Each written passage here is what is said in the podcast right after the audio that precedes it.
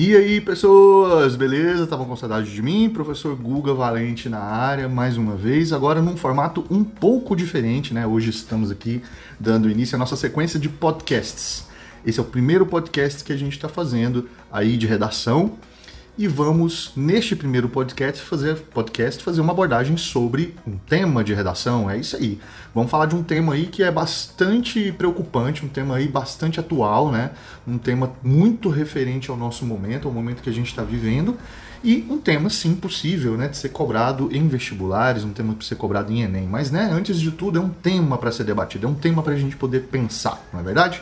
Bom, antes de mais nada, né, vou aqui te sugerir para continuar seguindo a gente nas nossas redes sociais, né, continuar seguindo a gente lá no YouTube, né, no Instagram, para estar tá sempre aí vendo quais são as novidades. Esse podcast vai estar disponível no Spotify e também no site do Brasil Escola.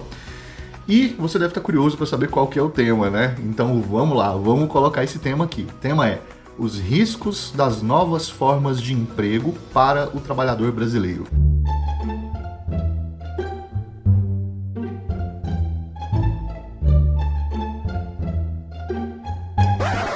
Bom, se você não está aí com papel e caneta na mão, eu sugiro que você arrume logo papel e caneta para você poder fazer as anotações de alguns tópicos que eu vou abordar aqui com vocês, como por exemplo, algumas dicas de repertório sociocultural, tá bom? Então, repetindo o tema, os riscos das novas formas de emprego para o trabalhador brasileiro. Novas formas de emprego, né? Esse, esse tema parece bastante amplo. Uh, e de, de, fato é, porque existem profissões que ainda não surgiram, profissões novas, né? Que a gente ainda não conhece por conta das mudanças tecnológicas, por conta das mudanças sociais pelas quais a gente vem passando. Mas já existem algumas que estão fazendo parte do nosso dia a dia e que já representam né, um, um novo momento do trabalho no Brasil. E aí eu estou falando né, dessas formas de trabalho, de ocupação que estão ligadas aí aos aplicativos, que estão ligadas aí a essa tecnologia que é maravilhosa, né? O aplicativo é algo que, nossa, salva a nossa vida muitas e muitas vezes, ajuda a gente demais. Só que algumas pessoas têm que pôr a mão na massa para fazer esses aplicativos funcionarem. E eu não estou falando dos programadores, eu não estou falando dos técnicos da informação. Eu estou falando de aplicativos de entrega, aplicativos que tem salvado as pessoas aí, né, em termos de, ah, não tem tempo para fazer comida, e vai lá no aplicativo, escolhe lá um restaurante, escolhe uma comida, pede e daqui a pouco o entregador deixa na sua casa e tá tudo maravilhoso, tá tudo lindo, né? Isso condiz muito com esse momento de produtividade que a gente precisa apresentar nos tempos de hoje. Mas pouco se fala sobre esse trabalhador, pouco se fala sobre esse cidadão que está fazendo entrega, né, que está levando uma pessoa de um lugar ao outro aí, né, nesses aplicativos que ficaram conhecidos durante um tempo como aplicativos de carona, né.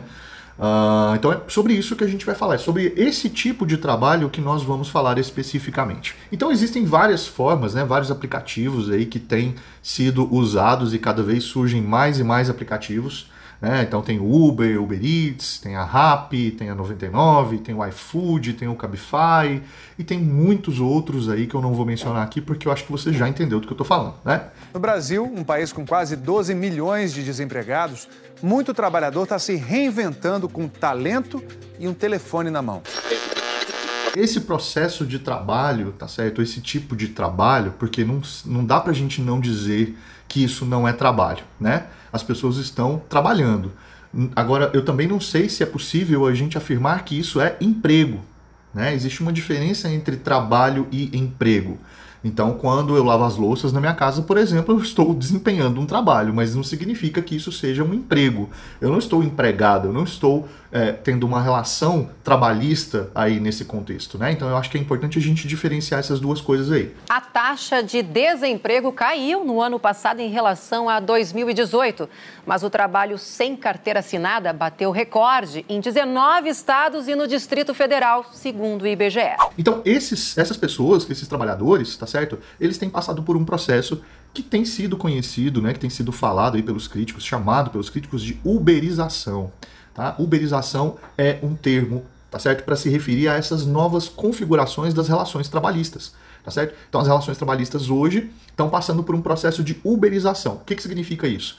Assim, significa que essas pessoas podem trabalhar na hora que elas quiserem, essas pessoas vão a, a, ocupar o tempo de trabalho delas no tempo que for o delas, elas vão tirar descanso no tempo que elas quiserem, né? Então, se a pessoa quiser trabalhar só duas horas por dia, ela trabalha. Se ela quiser trabalhar 10 horas por dia, ela trabalha. Se ela quiser tirar folga terça-feira, ela tira. Acontece que esse tipo de trabalho, ele só é pago pelas horas efetivamente trabalhadas. E não se paga bem, né? É bom que se diga isso, não se paga muito bem. O que significa dizer que as pessoas até podem ficar sem trabalhar, até podem escolher não trabalhar naquele dia, até podem falar, não, hoje eu não vou porque eu não tô afim. Mas, em compensação, ela não vai receber por isso. Né? Então, isso é diferente de uma relação trabalhista convencional, em que há carteira assinada, em que a pessoa tá, está dentro dos, dos dos parâmetros da CLT, que é a consolidação das leis trabalhistas, né? Vou falar disso daqui a pouquinho.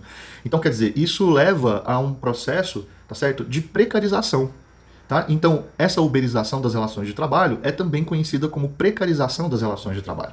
Então, se antes a pessoa desempenhava o trabalho dela e ela tinha garantias, porque ela está cedendo a força dela para poder desempenhar uma determinada função, ela tinha algumas garantias com isso. Quer dizer, é, parte do, do, dinheiro dela é, alimenta um fundo, né, para se essa pessoa ficar desempregada por qualquer que seja o motivo, ela possa receber esse fundo, né, que é o famoso FGTS, o Fundo de Garantia por Tempo de Serviço. Né? Então, tem parte do dinheiro uh, que é pago para essa pessoa, né, parte do salário dela.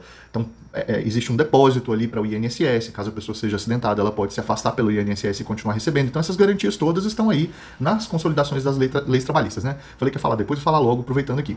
Então a, a, a CLT ela foi promulgada em 1943, ainda no governo de Getúlio Vargas. E desde então o Brasil vivia dessa forma, né? Como sendo um seletista, como é chamado, tá? A pessoa que está numa forma de trabalho como essa, de acordo com a CLT, com a carteira assinada, né? Ela é chamada de seletista.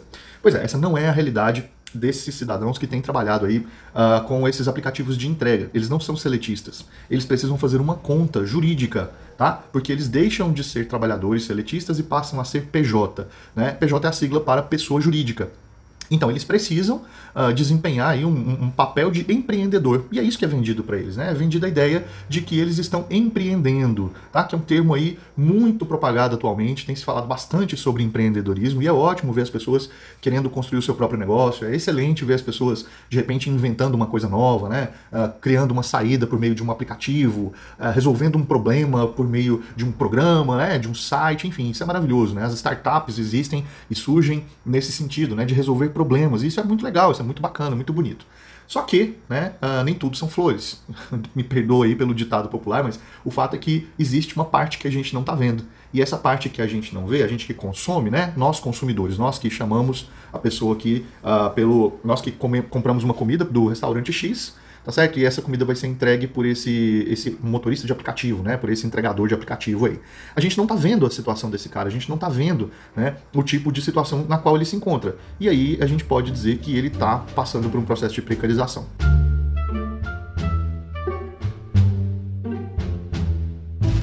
O sociólogo brasileiro Ricardo Antunes escreveu um livro chamado O Privilégio da Servidão, o novo proletariado de serviços na era digital. Então ele foi o primeiro a falar em uberização aqui no Brasil, esse termo que eu estou usando, tá? Caso você opte por usar esse termo na sua redação, não se esqueça de colocar aspas, porque afinal de contas isso é um neologismo, né? é um termo que foi empregado por esse sociólogo, que fez essa leitura, então é importante mencionar isso, né? Caso você queira mencionar o sociólogo, o nome dele é Ricardo Antunes. O livro chama-se O Privilégio da Servidão, vale a pena dar uma lida, tá?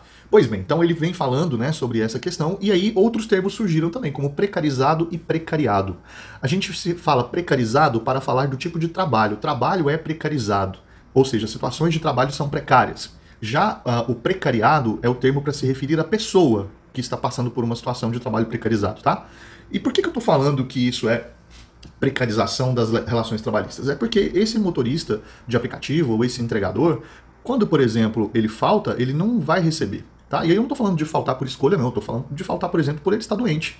Então, se eu falto ao meu trabalho, nas escolas onde eu trabalho porque eu estou doente, e eu levo um atestado médico provando que eu estava doente, eu vou receber meu salário normalmente. Essa é uma garantia das, da, das, da CLT. Agora, a partir do momento que você não tem essa relação, se você faltou ao trabalho, você simplesmente não recebe. Então, é uma nova modalidade de contrato de trabalho que surge no Brasil e isso tem, de certa forma, suprido o buraco do desemprego no qual a gente se encontra. Né? A gente não tem visto muitos esforços por parte do governo, em, uh, dos governos, né, vou colocar aqui de um modo mais amplo, em tentar minimizar isso.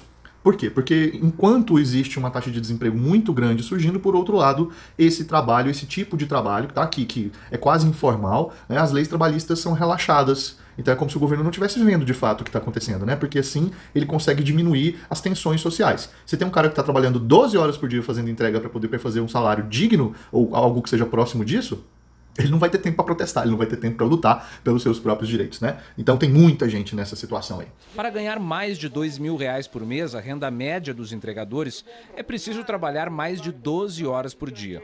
Sai de casa que horário para trabalhar? Mais Umas nove e meia. E que horas você volta? Umas meia-noite, por aí. Um outro tema interessante também, que diz respeito a esse tipo de trabalho, é trabalho intermitente. Então, assim, é, por exemplo, eu trabalho numa escola X e eu dou seis aulas na parte da manhã, né? Eu dou essas seis aulas, eu tenho essas seis aulas, eu recebo pelo equivalente a essas seis aulas. Se tiver um feriado, por exemplo, eu vou receber pelo mesmo, do mesmo jeito, porque, enfim, eu não escolhi não trabalhar, né? É um feriado. Então, as, as leis trabalhistas, elas dão essas garantias pra gente. Já o trabalho intermitente é esse trabalho que eu já comentei mais cedo. O cara só recebe enquanto ele está trabalhando, enquanto ele está fazendo entrega. E aí, adivinha, ele não fica fazendo entrega o tempo todo tá? Não tem entrega o tempo todo, tem certos momentos do dia em que ele não está fazendo entrega.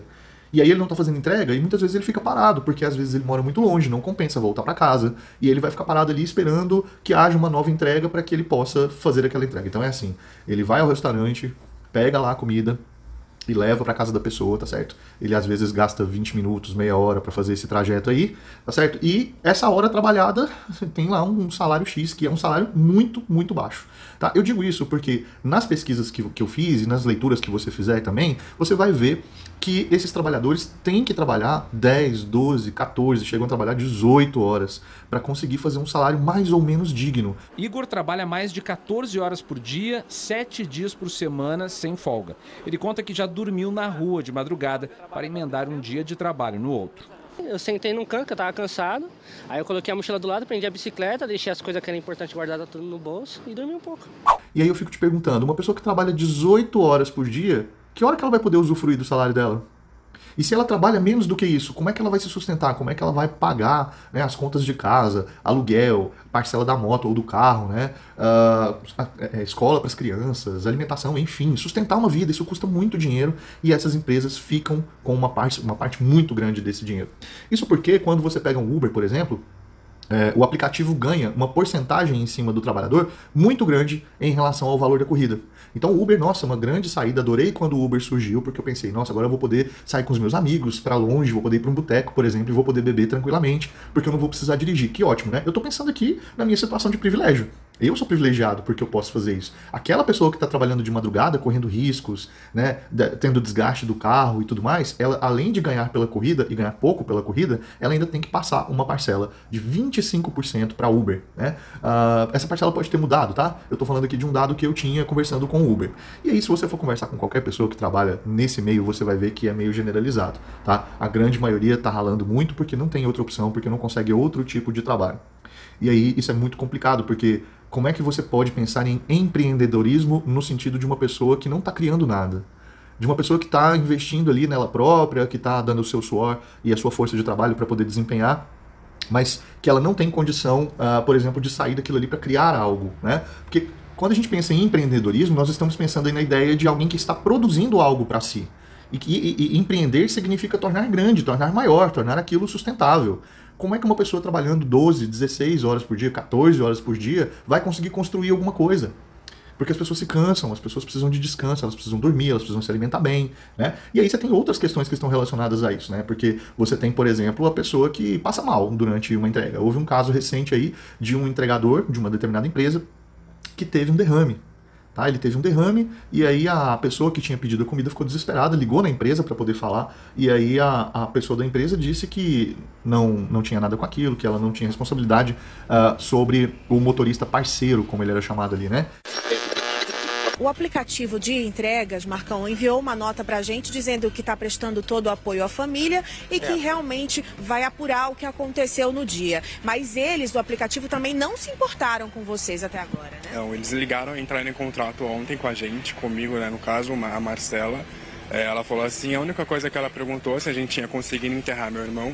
E ela falou assim que ela, eles estavam é, abriram uma investigação interna para averiguar, mas que em nenhum momento é, segundo ela, o aplicativo questionou sobre as entregas, mas é óbvio que eles vão falar que a culpa foi deles. Nenhuma indenização também, nada de ajuda financeira? Não. A pessoa tendo um AVC e a empresa está preocupada em não receber reclamações dos próximos clientes que não receberão os seus lanches, os seus, as suas, os seus pedidos ali. Né? Uma cena ficou muito famosa também há pouco tempo, quando teve uma enchente Uh, se eu não estou enganado, foi em Minas, talvez em Belo Horizonte, eu não tenho certeza. E havia a cena de um entregador, né?